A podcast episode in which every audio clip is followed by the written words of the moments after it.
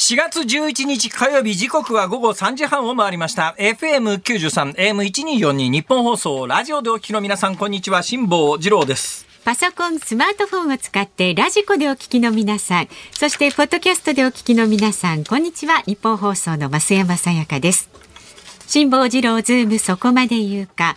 この番組は月曜日から木曜日まで辛坊さんが無邪気な視点で今一番気になる話題を忖度なく語るニュース解説番組です。で今日はまずまた電車の情報が入ってますんでお伝えいたします。昨日と同じですねパターンはまたトネリライナーですかそうなんです。ええなんかちょっと日暮里トネリライナー？デジャブを見てるようなえ感じあの日暮里から北に向かってですねまっすぐそう9.7キロあの北上しております。そうです。昨日ね勉強しましたが。ええ東京都がや東京都？都営のですね。東映ですね、ははい、がやってはいる新交通システムです。うなんです2008年開業です。よくはい覚えてますね。よく知ってますよ。トネリライナーに関しては誰よりも詳しいですよ。はい。昨日たっぷり学習しました。その日暮里舎人ライナーが港北駅と西新井大師西駅の間での河川点検の影響で現在全線で運転を見合わせています河。川点検？そうなんです。夜中にやれよ。まあでも何かあったからこう改めて点あ、検しそういうことか。てるのかもしれないですね。まあそうですね。んそうでしょうね。で、うんあらかじめ予定されてる点検、そんな運行時間帯にやらないですよね。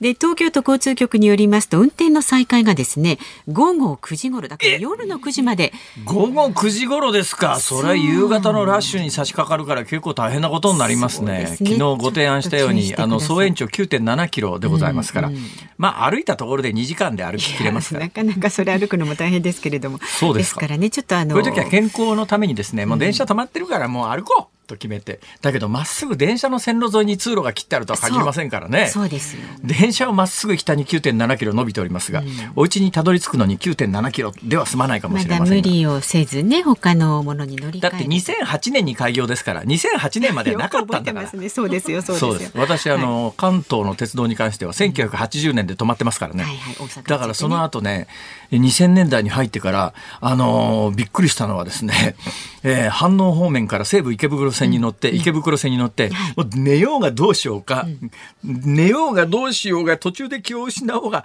池袋で必ず終点で止まるというイメージだったら、ねそのままどんどん知らないところに連れてかれて。あとねえ？池袋で西武池袋線が止まらない？そうなんですよ。それじゃ西武池袋線じゃないじゃないかと。横浜まで行っちゃったりしなんか。ますから地下通って別路線に乗っかっちゃうんですね、今ね。いやー、私が子供の頃は考えられなかったんで、びっくりしましたけどね。便利にはなりましたがちょっとねあのご利用の方はご注意なさってください、えー、日暮里舎人ライナーです。はい。はい日暮里舎人ライナー。ははい、全線で。運転見合わせていますラ行が続くんですね。日日暮里舎人ライナー。読売テレビの萩原アナウンサー舎絶対言えませんよ、これは。誰やねん、それは。えー、アナウンサーなのにラ行が弱いというのがいるんですよ、関西には。それは苦手なね多分ね、変われば、ラ行が弱くなければ、キー局に入れてたと思うんですけど。かわいそうなことを言わない そうなんです。キー局から脱落しちゃってるアナウンサーは、何か問題があったりするんですね。はい。辛坊さん。そんな話をしているさなか。ツイッターではね、はい会津少々さんとか銀の湯さんなどなどたくさんの方がええ辛坊さんお誕生日おめでとうございますありがとうございます。本当にありがとうございます。まあ、この年になって67なんでございますが、67になってですね、皆さんからこうやってあの、誕生日のお祝いメッセージをいただけるような仕事をしてるとは、夢にも思わなかったですね。ああそうですか、はい、大学、大学4年で、今、あの、就職活動が早くなったりなんかして、大学3年の終わり頃から、まあ一応、あの、公式には大学4年の10月1日が内定出せる、えー日本の企業の、まあ、協定日みたいなことになってますけれども、実際はもう今ぐらいのタイミングで結構内定出てたりなんかするのが大変だったりなんかするんですが、私が就職活動してた頃は、本当に大学4年 ,4 年の10月1日就職解禁で、その日に一斉に企業に向かうという、そういう頃にですね、まあ、この業界に入るとは夢にも思ってませんから、まさか60、大体私はその時の目標でですね、はい。60になったタイミングで、ある程度のお金を手にして、年金で、えー楽に残りの人生を暮らすというのが、人生の大目標だったんでありますが。前半は到達してるまじゃないさですか。か67で働いてるとは思わなかったですね。びっくりですよ、本当に。ねえで、67になりまして、皆さんにそうやってお祝いのありがたいメッセージをいただくので、え抱負を述べたいと思います。良いですね。はいぜひ。私のこれからの抱負です。今日はあのプライベートでも何件か。あの、お祝いメッセージいただいたりなんかしておりまして、その人たちにみんな返した文言があるんですが、えー、67で誕生日お祝いしていただいてですね、本当にありがとうございますと。これからは、これからは、えー、1000人を目指して、あの、確かな高齢者道に、あの、邁進しますと。千人ですか。はいあの霞を食って生きていくというあ、そうで千す、そうで。すすあ、1000人ですね。一旦、一旦、あの、太平洋横断直後には1000人のようなルックスになったんでありますが。そうですねまさにその後、その後、髪の毛も切ったりですね、えええー体重も50キロ後半ぐらいまで落ちてたやつから十数キロ戻しましたんで、ええ。今もう70キロ台に入ってですね、このまんま太り続けるとまずいので、過去最高記録するので、ちょっとやっぱり、あの、関西に帰るとね、出てくるものを食べる生活なんでカロリーコントロールができないんですがまあ東京で一人暮らししてる時にはカロリーコントロールをしながら、大体あの、パターン決まってきましてね、週の前半東京で過ごして、えー1キロぐらい体重が落ちるんです。それで週の後半東、大阪に帰ると、えー週明け1キロ体重戻ってるんですよ。はいはいはい。で、またあの、東京で1キロ減らして、大阪で1キロ増やすという、まあ今あの、均衡を保ってるんでありあますが。でもねなかなかバランスが取れて1000人を目指します。千1000人人もですね、そんじょそこらの1000人じゃありませんが、私が目指している1000人はですね、えー歴史上名高い、日本の1000人史上、三千と輝く、久米、久米の1000人っていうのがいるんですよ。はあ。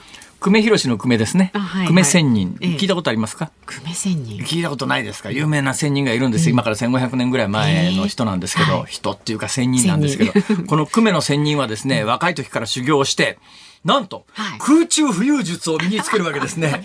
すごい。空中を自由自在に飛び回るという。ええ。考えてみりゃ、今私仙人のような生活ですから、東京、大阪を飛行機で行ったり来たりしておりますから、まあ。久米の仙人でもできなかった、はるか高度1万メートルぐらいのところを、まあ、浮遊しているわけでございまして、この久米の仙人というのははい、若くして、えー空中浮遊術というのを身につけてですね、仙人をしていって空中をふらふら飛んでいたのでございますお。で、ある時ふっと下を見たらですね、若い女女じゃねえ、若い女性がですね、太もももすねもあらわに洗濯をしていて、ええ。その白す、白いすねが目に入ったんで、あの、空中漂っていたんだけれども、神通力というか戦力というかですね、仙人としての力を一瞬失ったんですね。ええ。で、地上に落っこっちゃったんですよ。千人でもそんなのに惑わされたりするんですか？人が惑わされるんですね。は。あ。で、その若い女性のすね太ももに惑わされてですね、ええ。空中から落下した久米の仙人はですね、その女性と結婚をしてですね、えー人間に戻っちゃうんです。まあ。で、人間に戻って幸せに暮らしましたと、さあと。まあ、伝承にはいろいろあってですね、はい。どうやらそうやってあの、地上に戻って人間として普通に暮らしていて、ある日ですね、東大寺の大仏殿の建立に借り出されて、えっちらおっちら材木を運んでいたら、こいつが元仙人だったというのを聞きつけたはい。棟梁かなんかに、お前なんか元仙人なんだって、おいえっちらおっちらこれ材木運んでないでさ、これさ、お前の戦力、力で、お前の仙人としての力で、この材木を空中飛ばして、ここまで運んでこいって言って。ええー、って話なんですけど、久米の仙人さんはですね、試しにやってみっかっていうんで、何日も修行を繰り返したらですね、できるようになってその東大寺大仏殿を作るに際して、山の木を切り出した木をですね、空中で飛ばしてですね、その東大寺の大仏殿の建立場所まで運んできたという伝承があるんです。あその後、久米の仙人さんがどうしたか知りませんけれども、あはいまあ何が言いたいかというとですね、えー空中浮遊術というような偉大な力を身につけても、若い女性のすねの白さで、ふらふらっと来て空中から落ちてくるようなええ、そういうこの俗気の多い仙人を目指したいと。俗気の多い千人を目指すんですか？はい。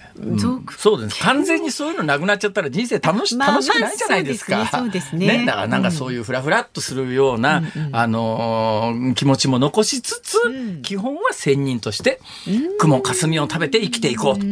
そのまず第一段階として今私はロバタのロロロバタ？よくね。道端の？あの道端の道端の草などを食べてます。よね。そうなんです。まあ雲霞じゃなかなか生きられないですけど 道端の草ならまだねあのそれなりに食べられますし、はいはいはい、修行の一環としてでちょっとずつ千人に近づいてるんじゃないかという感覚も私まあ、属性は十分にありますからね。あとは千人としての道をね、はい、極めるというね、これから残りの人生はしっかり立派な千人目指して頑張ってまいりますので、うん、じゃあ私たちもね、応援して私のイメー。ジする千人は白髪でえー、白髪であの杖をついてっていうのが私の中のイメージですから。まず私あのファッションスタイルから入るタイプなんで、はい、最近ほら杖ついてるじゃないですか、杖ついて髪の毛も今白く戻そうとして、ね、今ちょうど中間なんで、えー、微妙に茶髪になってですね。ね、お前は一時の橋本徹かみたいな。髪の色になってますが、これは中間ポイントで、えー、あと数ヶ月経つと真っ白になりますから、ね、真っ白になって、杖をついて、えー、空中浮遊をして、えー、若い女性の太ももでふらふらっとして空中から落ちるという。なるほど。はい。そんなどうぞ皆さん楽しみにしてください。ありがとうございます。いや、知りませんでした。誕生日ということなので、はい、はい、私の目標をお伝えをいたしました。心からおめでとうございます。ありがとうございます。え皆さんにはそうだ誕生日のメッセージもたくさんいただいたんですが誕生日のメッセージ以外にもいろんなものが最近届き始めましてですね、何ですかスサノオ君っていう漫画が届いたりですね。そうあそういえばこの間増山さんのところになんかあの作者の方絵本も届いてましたよね。絵本書かれてる方からもね絵本。もご紹介しようと思ったんだけど今。ちょっと今手元に。飯田君が持ってっちゃったか。はい。えー、まあそれから、えー、ああのパスタの話題をこの間どうやって茹でたらいいんだとか、あれ茹でるにこう時間がかかりすぎてエネルギーがもったいないとか申し上げていたら電子レンジで簡単にあのパスタが茹でられる 器を送ってきていただいたりとか。それから昨日ですかね、高級ドラドラえもんじゃねえや。高級ドラ焼き等々。本当に皆さんありがとうございます、ありがとうございます、えー、でも食べてるしかしね食べるものやっぱり選ばなきゃいけないなと思うのは、ええ、今日本番直前に多分先週この番組でご紹介した、うんなん香りなんとかっていうあの京都のお菓子問屋さんの送ってきたものの中に入ってたものだと思うんですがばらされてですね紙コップの中に入ってて何にも意識しないで本番直前に食べたんですよ。そしたらですね舌先がしびれてですね あのどうやら思いっきり山椒が振ってあったみたいで。山椒ってしびれますよねあれ。いっぱい食べるとね。山椒が美味しかったんですよ。なんか美味しいおかきみたいなものなんですけれども、うん、やたら山椒がきつくて。実はあの本番前にもし増山さんが、えー、今差し込み原稿であの日暮里・舎人ラインが一部止まってるよという話を入れなければですね、冒頭山椒はどうしてこんなにえー、痺れるのかという話を延々しようかと思ったんですがその時間がもうなくなりましたのでやめときます、はい、はい、じゃあそれなんかいつか機会がありましたらねいやもうそれほど広がるネタでもないんだなこれそうなんです気にしないでください。わかりました、はい、じゃあ今日もね修行の一環としてこの番組をしっかりとお届けになってくださいね。修行会この番組は。では株と為替の値動きです今日の東京株式市場日経平均株価続伸しました。昨日と比べて289円71銭高い。2万7923円37銭で取引を終えました。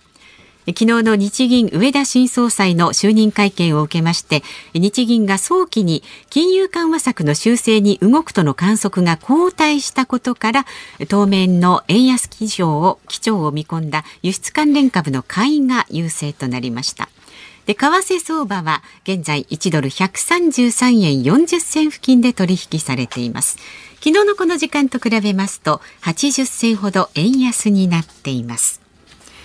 さあ、ズームそこまで言うか。この後は昨日の夕方から今日この時間までのニュースを振り返るズームフラッシュ。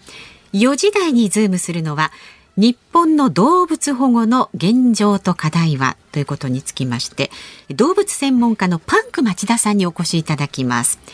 5時台は日銀植田総裁が就任会見というニュースにズームします。番組では今日もラジオの前のあなたからのご意見をお待ちしております。メールで送ってくださる方は zoom zoom アットマーク一二四二ドットコム番組を聞いての感想はツイッターでもつぶやいてください。ハッシュタグ漢字で辛坊治郎、カタカナでズーム、ハッシュタグ辛坊治郎ズームでつぶやいてください。で今日もお送りいたします番組のエンディングでお送りするズームオンミュージックリクエストのテーマお題は？辛坊が仙人を目指すと聞いた時に聞きたい曲辛坊さんが1000人を目指すと聞いた時に聞きたい曲ですね。難しいだけどちょっと頑張思いつかんな思いつかないですね。はい、はい、あのぜひ選曲の理由も書いてズームアットマーク一二四二ドットコムまで送ってください。この後はズームフラッシュです。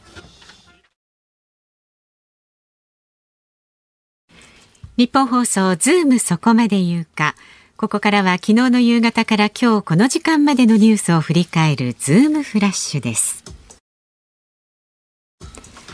アメリカ国家安全保障会議のカービー戦略広報調整官は記者会見でウクライナ情勢などに関するアメリカの機密情報とみられる文書が SNS に流出したことについて文書の真偽の確認は避けた上で深刻に受け止めていると懸念を表明しました。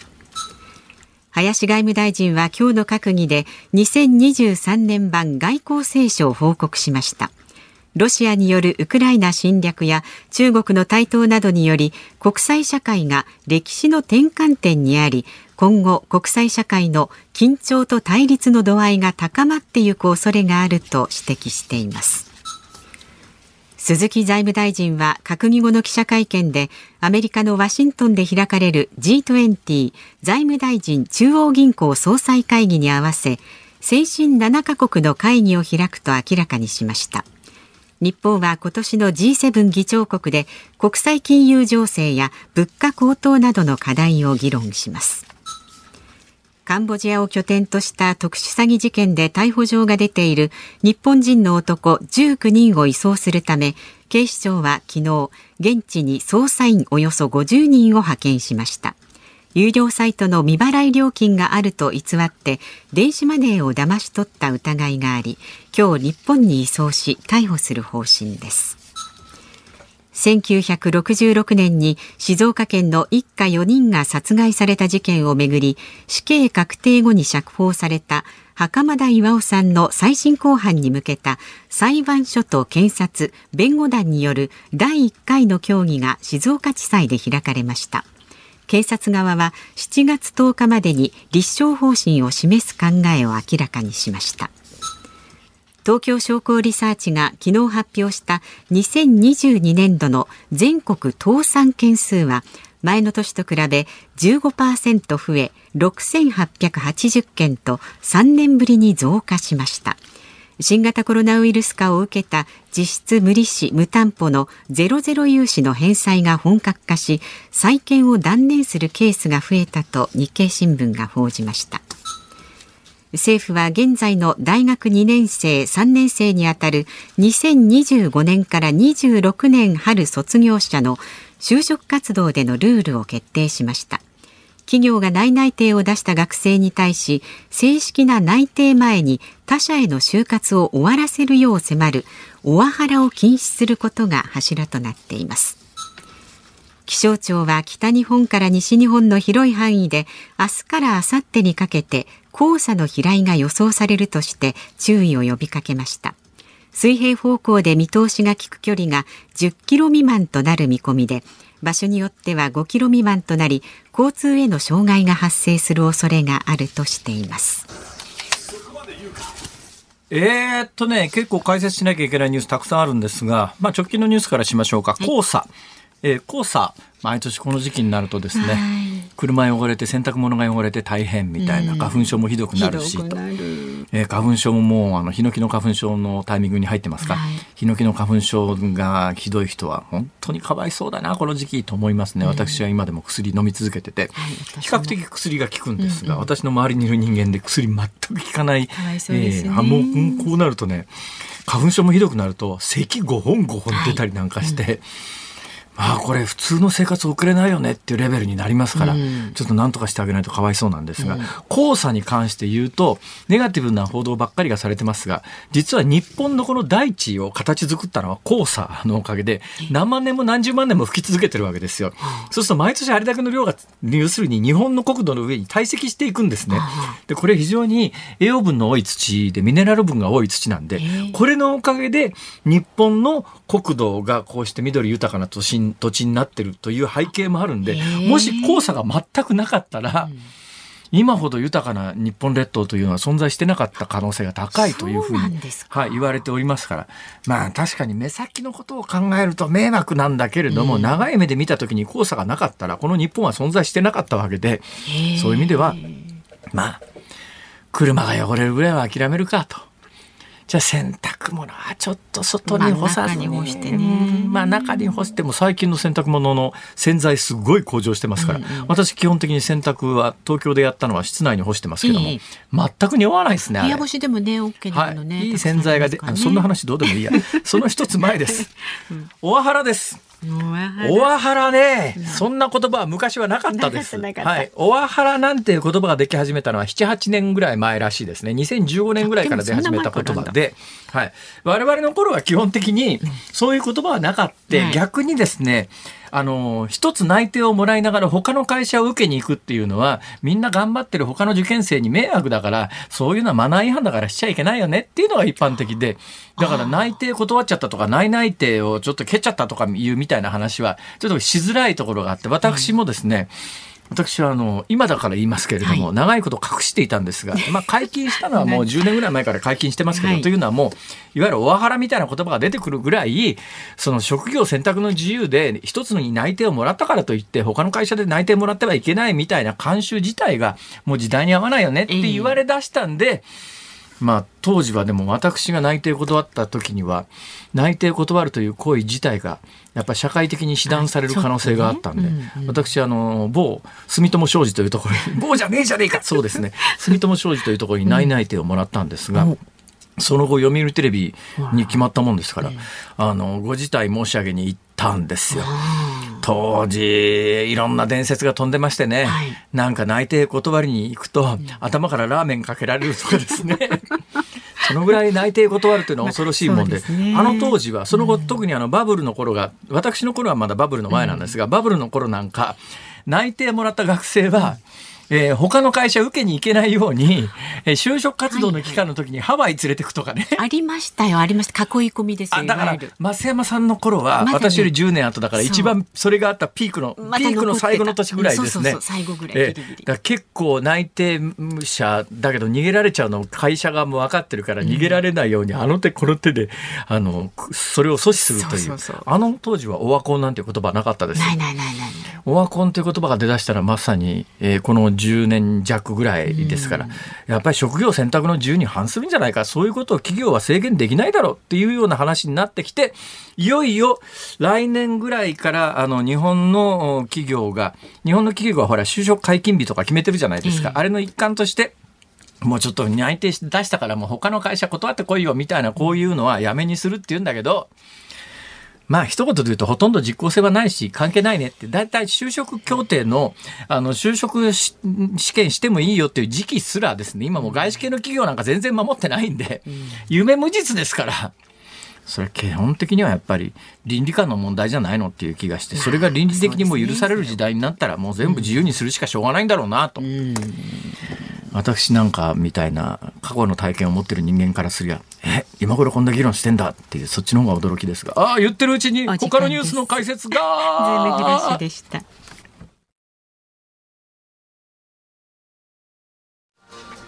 4月11日火曜日時刻は午後4時3分を回っています。東京有楽町日本放送第3スタジオから辛坊治郎と。増山さやかでお送りしています。さあご意見が来てるんですけれども。さっきあの就職活動生のね、はいはい、オワハラいけませんよってお話をしていたときに、えー、A 横浜さんとかギャロップさんからツイッターで来てるんですが辛坊さんオワハラのことオワコンって言ってた？いつの間にかオワコンになってたっていうすいません。オワハラというのの定義をそういえばしてなかったんでえー、あの喋り出しから私今回間違ったなっていう感じがしておりましてご指摘ありがとうございます。オワハラというのはそもそも、えー、就職活動中の学生さんに向かって内定を出した会社がもうお前就職活動終われよという、はい、就職活動終われのハラスメントでオワハラでオワコンというのは、うん、えー、あのもうそれはあのうんなんだろう。オワコン代表的なのはえー、オワコンのコンは何ですか？コンテンツですか？終わったコンテンツですね。うんまあ、一時期あのテレビに対して言われたことが多いんですけども、もうテレビなんかオワコンだよっていう、要するにまあテレビってコンテンツとして終わっちゃったんじゃないっていうような言い方の時に YouTube ってそろそろオワコンじゃないとか、そんな言い方をするんですね。はい、はい、で私にとってはオワコンの方がオワハラより身近なもんですからオワハラと言ってるつもりがついついオワコンになってしまうと。失礼しました。先ほどのニュースの解説はオワコンについての解説ではなくてオワハラ。就職活動中の学生に、はい、もう就職活動終わったらって言って内定出した企業がハラスメントをするのをオワハラと言います。はいでこの前提を言っとかないと、いけなかったんだけど、それをさっき言わずに喋り出したなと思ってですね、反省してたところで大変あのありがたいご指摘をいただいて。タイムリーなご指摘、ありがとうございます。感謝感激、雨嵐。はい。雨嵐。雨嵐。雨あられ。雨あられ。はい。はい。えー、では、続いてのご意見なんですが、足立区の築地人さんかな。へーへーえー、45歳男性の方、はい、辛坊さんお誕生日おめでとうございます。日暮里トネトネリライナー。の本当だ言いづらい。日暮里トネリライナーの件ですが。日暮里トネリライナー。トネリライナー、萩原君は無理だと思う。の件ですが高架下の都道に並行に走る都営バスがありますので歩かなくてもねあの大丈夫です。今日はいい天気だからね。歩いてもいいんじゃないですか。歩かせたいですね。はい大丈夫です。9.7キロぐらい歩けます。えー、こちらの方もね、ラジオネーム猫12匹さんも、へいへい日ぽり舎人ライナーうちの近所の高架鉄道です。都営バスが並行して終点まで走っているんですが便数はとても少ないです。そうでしょうね。だからその、うん、ライなんちゃらライナーができたんであれですよね。本数減ってるんでしょうねきっとバスがね、ねはい、臨時バス増発でカバーするのではないかと思いますと、まあ、常識的にはそうですよね。中途ってでもどっかからバス持ってこないといけないですよね。まあそういう調達にもね、時間がかかると思いますがはいはいご注意ください。9時までねあの全面的に全線で運転見合わせ昨日はね番組で頭止まってるって言った直後に動きましたっていう話があったんでそれならそんなに混乱がないのにこれはやっぱり夕方のラッシュの時間帯にかかるとなると、それは現場で復旧作業してる人は一生懸命やってるはずなんでね。そうですね。急げ急げって言ったってまあ前々から予定されてたものならそんな時間に設定するなよって話なんですが、突然何かあって、えー、工事をしなくちゃいけなくなったんでしょうからそれはもうしょうがないですね。はい、歩きましょう。あので皆さん諦め肝心です。漏れなく辛坊さんお誕生日おめでとうございますって添えていただいております。千人になって空中浮遊するとね飛んで帰る。はい、頑張ってください。はい、あそうそう まだまだご意見お待ちしております。メールは z o o m zoom アットマーク一二四二ドットコム。ツイッターはハッシュタグ辛坊治郎ズームでつぶやいてください。今日のお題は辛坊さんが1000人を目指すと聞いた時に聞きたい曲です。選曲の理由も書いて送ってください。さあこの後は日本の動物保護の現状と課題はという話題にニューズームします。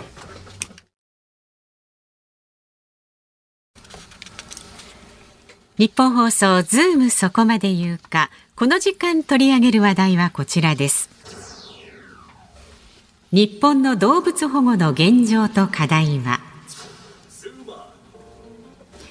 先月末、ウォルト・ディズニー・カンパニーは25カ国の地域社会と協力し、60以上の生物種を保護するために43の非営利団体に寄付したと発表しました。これまで行ってきた1億2000万ドル以上の支援を継続していくということです。世界で動物保護の活動が広がる中、日本の動物保護の現状、そして課題はどんなことがあるのでしょうか？さあ今日はこのニュースにつきまして動物専門家でアルティメットアニマルシティ代表のパンク町田さんにお話を伺います。スタジオ生出演です。どうぞよろしくお願いいたします。よろしくお願いします。よろしくお願いします、えー、ラジオですのでご本人はあの見えてないですが後ほどあのツイッター番組ツイッター等でですねお写真をアップさせていただきますがかなり、えー、変な人です。ワイルドな感じのね。魅力の。いや、ようこそお越しくださいました。こちらよろしくお願いします。あの、ちなみにパンク町田さん。うん、はい。なんでパンク町田って言うんですか？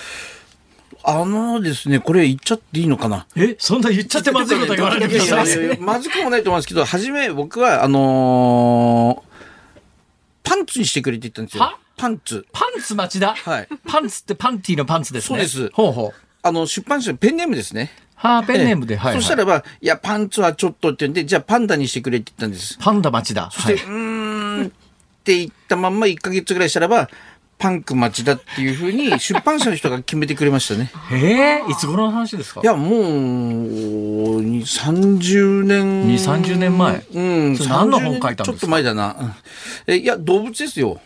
えもともと僕僕はもう動物映画は書くことできないです。パンク町田さんってはいどういう人生なんですか、僕は人生、人生も何ももう生まれて気づいたらもう動物が好きで、ね、好きな理由を言えって言われてももう分かんないですね、正直なところ。いつ頃からですか、あのね、えー、3歳の時に鳩を拾って、はあえー鳩って拾えるもんなんですか、えーいや、傷ついていたんで拾えたんですよ。はいはいええそしてそれをですね、あの、母親の協力って、まあ当然3歳なので、ええ母親の協力のもとに、えー治療看護して、それで包丁すると。はいはいで、その頃からもうずっと好きでした。で、その前にね、あの、というかそれと同時に、あの、なんていうっけ、あれは、チューリップか。チューリップの球根を植えたりしてたんですよ。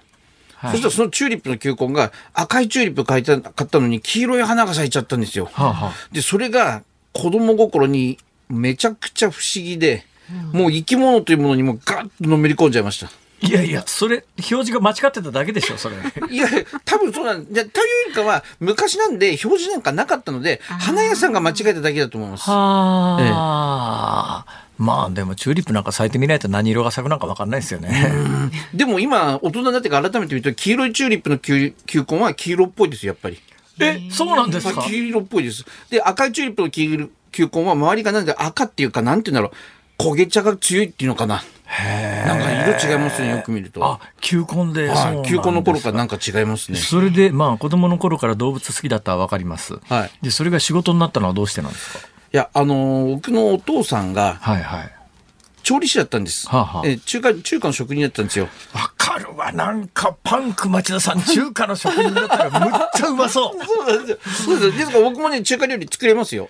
あ、わかるわ。なんか、中華鍋とか、あの、中華の包丁あるじゃないですか。あ清流刀みたいなやつ。ええああいうの振り回したらめちゃめちゃ似合いますね。そうですね。あの、ね、あの、何、あの、丸いまな板の上でね。ああ、そうそうそう。中華のまな板丸いっすよね。そうなんですよ。それで、あの、中華食事、中華というか、まあ、えー最終的には焼き鳥に落ち着いたんですけど、ええそこで、あの、育ったものですから、焼き鳥？そうなんです。動物とか飼っちゃダメだったんですよ。ええはあ。でも、あのー、2階でこっそり飼ったりなんかしてて、ね、こっそりってもこっそり、こっそりバカでかいのとか飼っちゃってたんですけど、いや、それこっそりじゃないでしょ。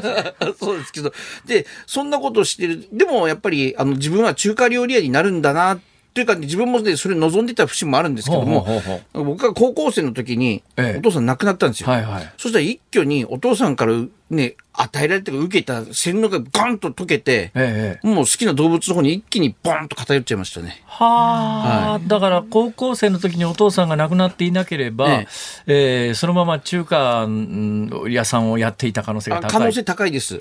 はあ、それでまあ学校卒業してええ。動物の道に入って、そうです。はい。えーであの失礼ながら、ええ。今何してんですか？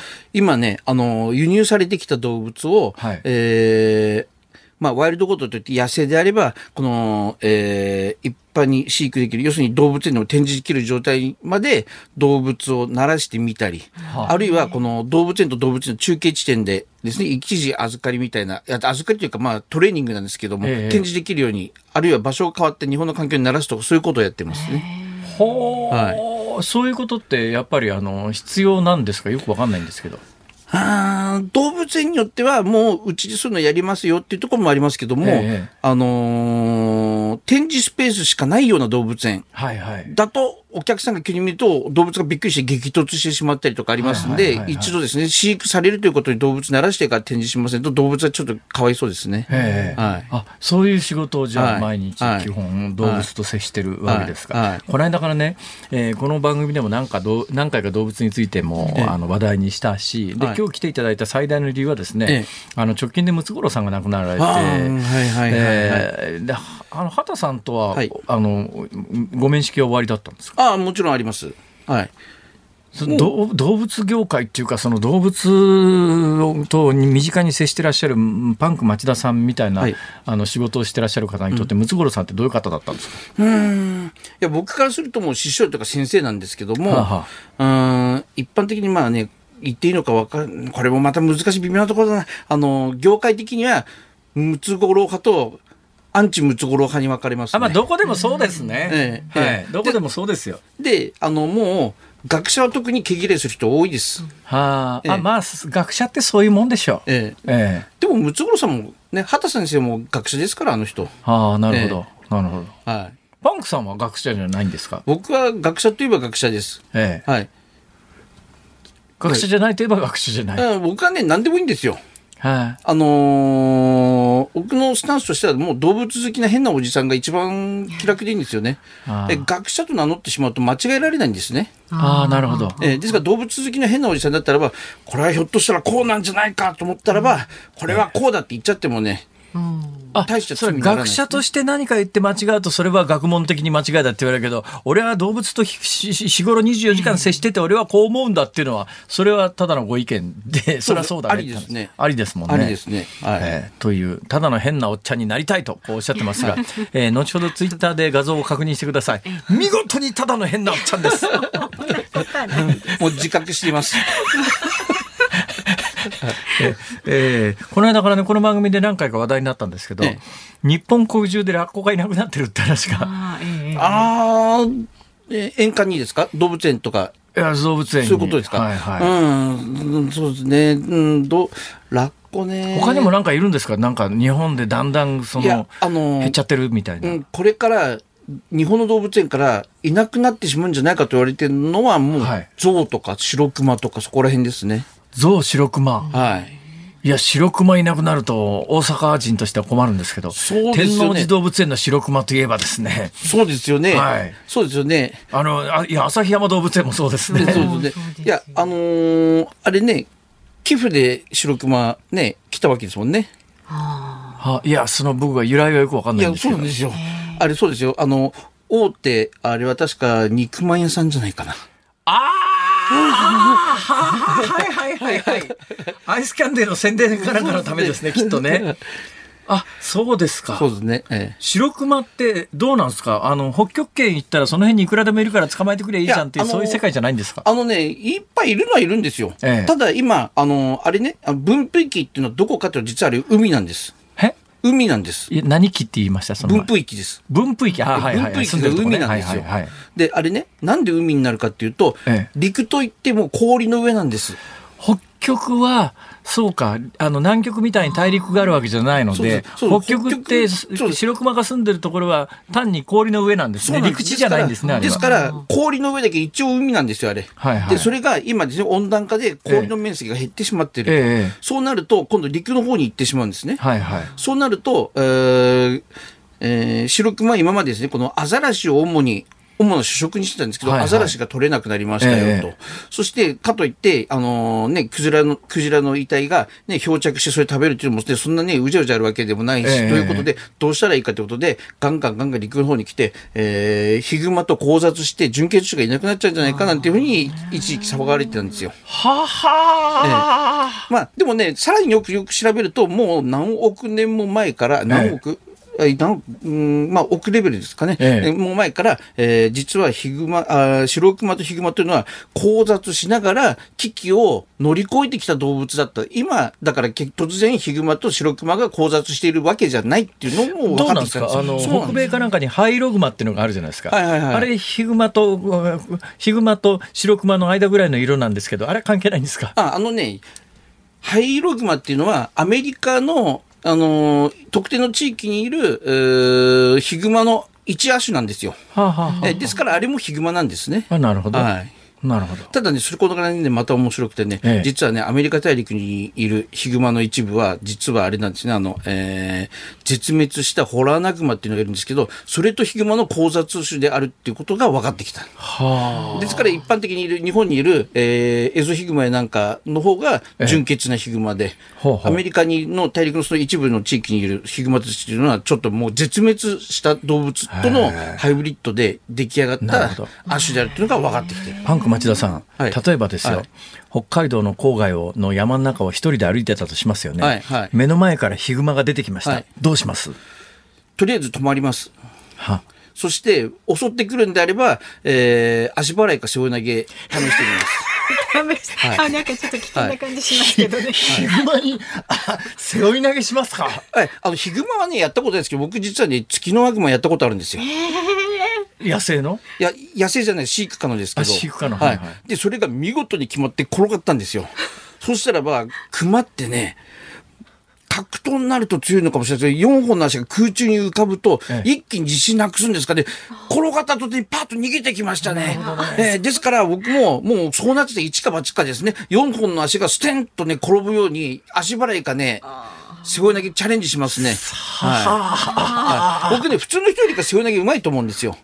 もうね、あの何年間も、な、10年以上だな、もっとですね、柔道やってましたから、え。ええあの、都大会にも出たことあります。えですから、まあ、都大会に出たのはともかくとして、ちょっと北海道でパンク町田さんがヒグマに背負い投げを食らわすところって、うちの YouTube で公開したらむっちゃ回ると思いますから。いやえ映像あれば OK ですよ。ないですけど、残念ながら。はい。そうですか。はいはい。えーその他日本の動物園からいいなくなりそうな動物ってあります？いや、さっきも言いましたやっぱり象ですよ。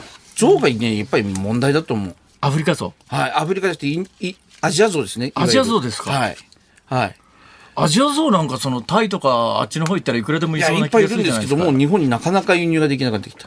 で、これから新たに輸入しようっていうと、動物の中の動物の、えー要するに象のですね、飼育スペースごと改造しなきゃいけなくなるんですよ。どうしてですか？いや、なかなかですね、象の、要するに愛護的な問題で、はい今の檻、このコンクリートのこんな狭いところに入れちゃダメだよ。とか、あと一頭で飼育するってのは象はあの生態的に間違っているよってことで複数飼育しなければならない。はいはいそしてそれだけのものを、あの、今までのようなコンクリートの単純なものでは飼育しちゃダメだよっていうふうになって確かに動物園の象ってかわいそうになんか足かせみたいなやつで鎖でつながれてずっと動き取れないみたいなところでってあんなのは今もう全然なしですか？いや、ありです。はありです。僕はあれね、いいと思います。えなぜかというと、あれね、トレーニングなんですね。あはあの、象に足をぶる、ぶる先とだけなんですよ。繋ぐわけでもないんですね。まあ、繋いでる時間もありますよ。繋がないんです、基本。あれがあることで踏んじゃうから早く走れないと。あなるほど。要するにゆっくり動きましょうっていうトレーニングになるんです。ええ。ですからええ、象が興奮して大暴れするっていう率が減りますんで、はあはあ。あの、かんね、最終的には外しますけど、初期の初期はつけるときもありかなと思います。人間、ね、人間とあれだけ巨大な動物が仲良くしようと思ったらば、ええ。あの、そのぐらいのね、ことはしてやらないと、あの、人間命いくつあっても足りないですから。パンク町田さん、はい。たまたまタイの山奥を一人で歩いてたとします、はいはいはい。向こうから野生の象が来ました、はい。どうします？とりあえずやっぱり止まります。はいとりあえず、とりあえず止まるんだ。はい。そして、距離が10メートルだったら、もう、象が回れないように木の周りをぐるぐる回転します。はあ、はあ、そして距離が2、30メートルあるんだったらば、ちょっと脅してみます。どうやって？いや、何でもいいです。もう服脱いで振るでも何でもいいですよ。はあ、はあ、とにかく脅してみます。周りの枝を振るでも何でもいいです。やってみます。あのね、野生の象って、実はね、人間怖いんですよ。はあ。ね、ですから、あの、基本はね。ですから、あの、人を常に見知ってる象たちは、野生の象でもね、人を怖がらないんですけど、えもしその象たちが、人を怖がるタイプ、要するにあんまり人を見知ってない象であれば、人がね、お大騒ぎすると、ええ自分たち距離ってなんだあれってことでね、よそ行きますよ。なるほど。ですからスマトラなんか行って、はい野生の象を探そうなんていう時は、静かにしないと大きな音立てると象たちからパーッと人間から遠ざかりますから。しかし、そうしたけれども、もうフルスピードで突進してきた。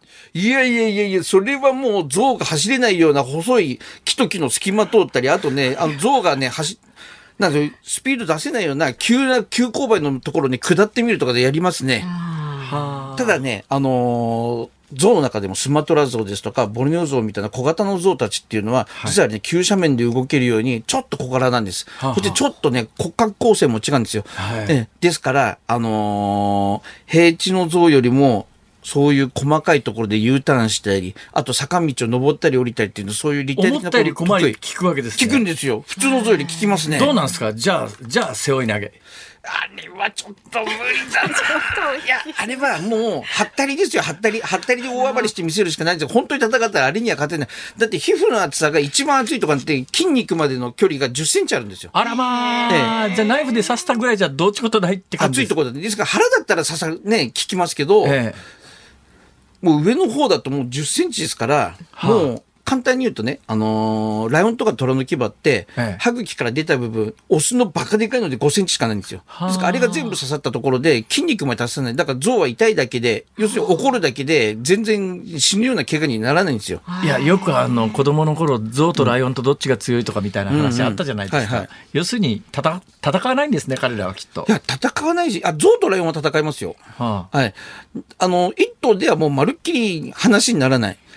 あ、ちょっと話にならないっていうのはライオンの方が弱いってことですか？ライオンの方が全然弱いです。はあはああの、弱った象を見つけて複数でかかれば勝てるかもしれないぐらいの感じですね。どね。ええ。あそういうレベルなんだぞって。ですから元気なオスの象なんかだったらばもう象あまあライオンは5頭や10頭いても勝てないんじゃないかなあれは。あそうですねか。えめちゃくちゃでだって、ね、腹ね皮膚弱いよあー薄いって言いましたけど、ええじゃあ腹噛めばいいかと腹なんか噛んでるところで乗っかられちゃったらもうライオンぺたんこですから。そうですね。ええだってでかい象5トンですからね。はええ5トンのものが乗っかって生きてる動物ってもうカバとかサイとかそのぐらいですよね。はあ。ええカバとかサイとか強いんですか？強いですよ。だってカバだって、あのー神秘層から、あのー皮下組織まで入れると5センチありますから、皮膚の厚みだけで。だからライオンの規模の長さと一緒ですよ。なるほど。ええ。メスのライオンだったら神秘層から筋肉まで届かない。はで、で、しかもあいつらって見た目はなんかカエルみたいでなんとなく柔らかそうですけど、ええあいつらっていうのは、あの、皮膚ね、分厚いんですよ。はあえ高皮動物って言って、象、カバ、えー、象、カバ、サイ、ここら辺っていうのはええ、皮膚が厚いんです。えで、あの、その皮膚があるから、だからあれは見た目柔らかそうでも実は硬いんで、はいうん牙を通すのがね、実に言えばね、僕ね、カバに注射打ったことあるんです。はあ背中の方に打ったんです。えめっちゃくちゃ硬い。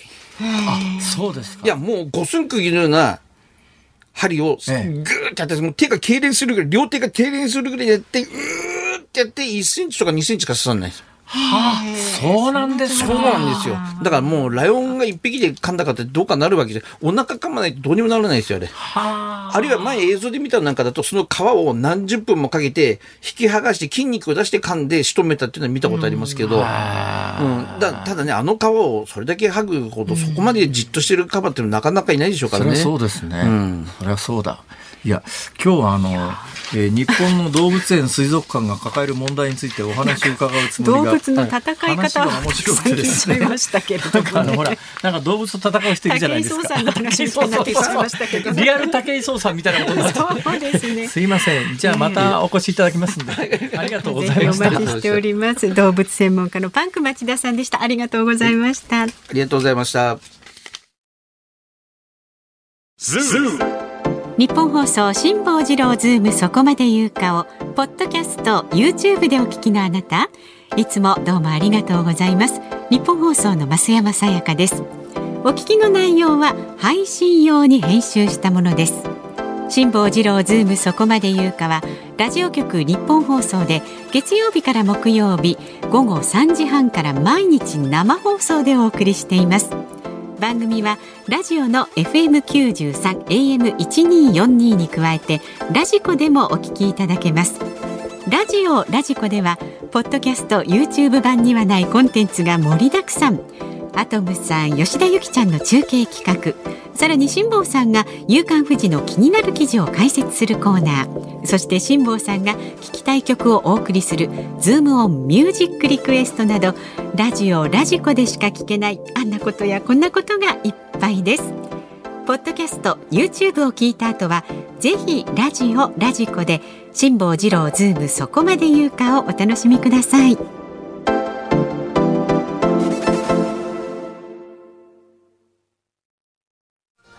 4月11日火曜日時刻は午後5時を回りました。こんにちは、辛坊治郎です。こんにちはニッポン放送の増山さやかですズームそこまで言うかこの時間はズームミュージックリクエストをご紹介してまいります,、はい皆さんありがとうございますいつもどうもありがとうございます今日のお題は辛坊さんが1000人を目指すと聞いた時に聞きたい曲です。あとりわけ今日は本当にありがとうございます。本当にちょっと難しいばらけてますね今日は、ね、あそうですか。ん。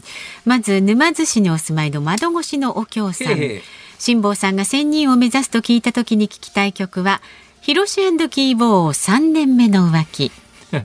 なんで？バカ言ってんじゃないよ。それはわかりやすいですね。はい。はい。横浜市にお住まいの国広さん58歳男性の方は1000人になるそんなこと言わずに今のままで少なくともズームだけは続けてください。リクエストは、よせばいいのに、敏いとうとハッピー&ブルーでお願いします。よせばいいのにですか。よせばいいのに。えー、ほうほう新宿区にお住まい59歳の矢車荘さんは、気絶するほど悩ましいチャーさんのね。これ理由は仙人を目指すとはいえ女性のおみ足にクラッとしてしまう辛坊さんもまた魅力的で良いかなという理由から。うん、そうですね。深く納得して。いやいや。チャ、はいチャさん。チャ、うんねああいう風に年を取りたいので、本当ですえね。とりあえずギターいや、チャーさんというよりは仙人路線で行くわけですよね。ー、うん、まあそうか。うんいや、チャーさんだんだん仙人っぽくなってますよ。怒られちゃいねえなこと言うと。ちょっとね髪の毛もね白っぽくはい。ずっと長髪ですからね。そうですね確かにね、ええ長お似合いにな髪がりますよね白髪になってもなかなかいいもんですね、あれは。ーそれから和歌山県のみかんざキットさん53歳男性は仙人といえばドラゴンボールに出てくる仙人亀仙人が有名ですね、はいカメハメハ ということで、ははいい、マカ不思議アドベンチャーお願いしますお。これね結構あったそうです。あそうですかはい大分県の常さん55歳男性の方は仙人といえばレインボーマンの台場だったレインボーマンの主題歌リクエストします。なんで？え？え？台場だった仙人出てきますよねレインボーマンに。レインボーマンわかりません。えー、えーそうなんですか、レインボーマンって。代が違うんじゃないかあな。れでもレインボーマンってどんな話ですか？え正義の味方ですよ。正義の味方ですか？こうターバンみたいのを巻いてるんですよねレインボーマン。あ、あの、シーク教徒の方なんですか？インドの方ですか？インドで修行してるんですよね。インドの山奥で、だ、そうだあ。それは知ってる。修行してるんですよそれは知ってる。インドの山奥ではなんとなく知ってる。それ、それですよ、それですよ。ああ、なんていう曲ですって、えっと、レインボーマンの主題歌。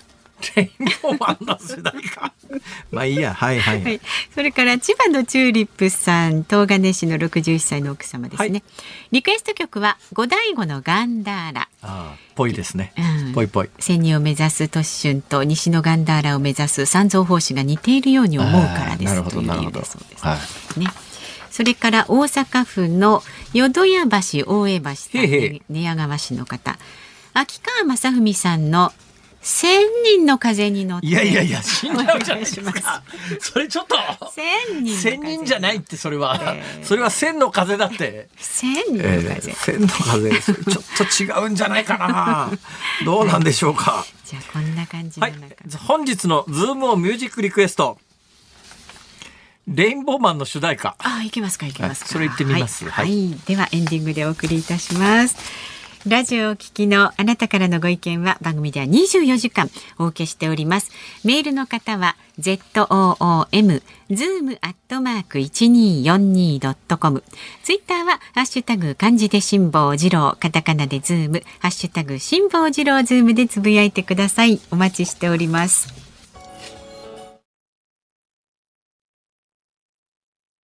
日本放送辛坊治郎ズームそこまで言うかこの時間取り上げるのはこちらです。日銀上田総裁が就任会見。昨日日本銀行の上田和夫総裁は就任して初の記者会見を行いました。現在の大規模な金融緩和について続けていくのが適当だと語りました。一方で緩和策が長期化していることからさらに緩和が必要な場合には副作用に配慮しつつ持続的な枠組みを探っていくと修正の可能性を示唆しました。えーっと、黒田総裁が先週、まあ、辞めてですね、えー新任の上田総裁が、まあ、今週から指揮を取るということで、金融政策、日本の経済政策どうなるんだろうと。ただまあ、おおむねですね、はいえー就任前の、あのーお話しされてる内容から、まあ、当面は変わらないだろうねってみんな見てたんですよ。で、当面みんな、みんな変わらないだろうねって見てて、じ実際今週就任して仕事を始めて、やっぱり予想通り変わらないよねって。どう変わらないかというと、まあ、黒田総裁で始めた大規模金融緩和。はい金融緩和ってなあど、まあ、ちょっと金融緩和っていう日本語も非常に難しいんですが、簡単に言うとですね、えー金利を下げて、えーお札をいっぱい吸って世の中にお金をいっぱい回しますというのが、まあ、基基本的な政策で、この政策はおそらく当面は継続するだろうなってみんな見ていて、で、就任して、やっぱりあの、その継続策みたいなもので、まあ、しばらくは行くんだろうなということで予想通りだったもんですから、うん、まあ、マーケットはまあ予想通りだねっていう反応なんですよ。うんうん、予想通りだねっていう反応なんで、今日はまああの株が上がりました。えー、287円、289円71銭高で、えー、っと、日経平均株価は終わっておりますし、はい、で、為替も円安方向に133円40銭付近。で、当面はこの政策は変わらないんだけども、何も世の中起きなければ、この政策続けてればいいんです。はい、ただし、この政策続けられられたとしてね、この政策続けられたとしてどういう副作用があるかというと、はい、まあ日銀の黒田総裁の、えー、担当してた時に明らかなんですが、金利がものすごく低いもんですから、うん、本来ならば金借りて金利ちゃんと払えないような企業は潰れるか市場から退散するしかないわけですよ。ところが金利が低いもんですから、はい金利の分も稼げてないような企業もですね、金利が低いからなんとか持っちゃってて、その上あのコロナ以降、ゼロゼロ融資みたいな、もう無担保、無利子でお金貸してくれるみたいなことがあったんで、え会社潰れなくて済んだんですが、えその政策をずっと続けてると、今お話ししたように、本来は市場から退出しなきゃいけないような全然収益性の、えー、良くない企業が生き残るので、賃金も上がらない、上げられない、経済全体が減速して、やっぱり過去10年間日本の GDP が全く伸びなくなっちゃったのは、この日銀があまりにも金利を低く抑えすぎてですね、そういうダメな企業が新陳代謝しなかったのが大きな原因なんじゃないのって言われてるんで、これは政策変わらない限りはそのまま継続していく。だけどまあ、そういうのが継続していったところですぐ目立って何か大きな、えー、我々の生活活に影響があるかというと、今の政策が継続できてる限りにおいてはそんなに大きな問題は起きないんだけど、だけど、そう、その政策が継続できなくなる可能性がいくつかあるわけですよ。はい、一つはやっぱりね、はい、物価高です。物価が今後もどんどん上がってくるとなると、やっぱり物価を抑えなくちゃいけないよねっていうことになりますが、物価を抑える方法は一つしかないんです。うん、それ何かというと、物価が上がるっていうのは、はい、お金の価値が落ちてるっていう現象だから、うんうんうん、お金の価値を上げてやらないと、物価上昇は止まらないんですよ。うん、だから全世界が今何が起きてるかというと、まあ、日銀と同じようなことをやって、お札大量にあの吸って財政出動で金ばらまいたら何が起きる起きたかというと、お札の価値が落ちちゃったんで、はい、物価が強烈に上がり始めて、はい、とんでもないインフレになっちゃってるわけです。日本以外みんなそうなってます。うん、物価上昇率が10%とかっていうひどいインフレになっちゃってるんで、はい、そのインフレを止めるためには、お札の方の価値を上げてやることが必要で、お札の価値を上げる方法はただ一つで、金利上げるしかないわけですよ。ええね。で、日本で物価が今後継続して上がってくるようなことが起きたら、物価を抑えるためには、日本の円の金利を上げざるを得ないんだけど、ところが今もそのさっき言ったように日本って長年続いた低金利で世の中が全部慣れていますし、その低金利を前提に企業は借金してるし、住宅ローンも組んでるというような人も多いですから、金利が上がった瞬間に、みんな、みんな偉いことになるわけですよ。で、まあ日銀もすごい借金してるし、日本政府もすごい借金してて、これはもう金利が低いからみんな回ってるんで、金利が上がった瞬間に、いろんなところでどっかんどっかん圧力が起きるんだけど、だから日銀は金利は上げられないし、黒田さんの時には、去年の年末にそれでもね、上げざるを得なくなったんです。はい、それで、10年ものの国債の値段を下げる、つまり金利がちょっと上がったんですね。で、なんで去年の12月に上げざるを得なくなったかというと、あの、外国の投資家がですね、日本は金利を上げざるを得なくなるだろうということを見越して、仕掛けにかけて国債大量に売り飛ばすみたいなことをして、はいえー、日銀が政策変更したら儲かるような仕掛けをしたんですね。で、今後やっぱり直面する、上田新体制が直面する問題としては、えー、日本の政策変更によって大儲けしようと思ってる人たちが、円を売り浴びせると。はいまず一つは、はい日本国債を売り浴びせる。この二つの方法があるんですが、円売り浴びせたら円安になっていきます。どんどん円安になっていくと、はい物価がガンガン上がり始めます。これ、そうなると日銀は政策変更せざるを得ない。で、えー国、日本国債を叩き売るという仕掛けもするんですが、日本国債叩き売るということは、まあ、あの、日本の金利をあが上がるというのと同じことなんで、えーこれも政策変更を迫る。で、えーこれから仕掛けをするタイミングはですね、日銀が政策変更をするのは、政策変更のための会議というのが、4月に確かあるはずです。で5月がなくて次6月あるはずです。で、多分4月はまだね、世界の読みとしては、まあ、新任の日銀総裁が来たばっかりだから、そんなにすぐに政策変更はしねえだろうと、みんな思ってますが、次6月ぐらいのタイミングになると、えーその頃、物価も上がり続けてるし、円安が継続して続いてるということになると、外国資本等がですね、日、日本の国債を売り浴びせるタイミングがやってきて、そうなると、本当は金利なんか上げられないって知ってるから、上げないっていう方針、当面は上げないっていう方針で日銀総裁は受け継いだんだけど、そういう圧力でうん。下げざるを得なくな、金利を上げざるを得なくなるっていう局面にならないとも限らないっていう、今、だからね、私は何回も言ってますが、上田さんよく引き受けたなと思うのは、今のまんま穏やかに全部が継続してなんとなくぬるーっとうん低ち低成長で困ったもんだねぐらいの批判でうん5年10年いける可能性はええ。極めて薄いわけです。どっかのタイミングでその円安の仕掛けと国債安の仕掛けに対抗せざるを得ないんだけどどう対抗するんだって金利上げるということになったらえらいことになりますから金利も上げられないやるべき取るべき手段が限られてると。過去10年間のやっぱり黒田さんの負負の側面を全部受け継いでスタートだから。まあ当面しばらくはこのまんま穏やかに過ごせても、その先どうなるかわかんねえぞっていう、まあそういう背景のある記者会見でしたな。るほど。ズームオンでした。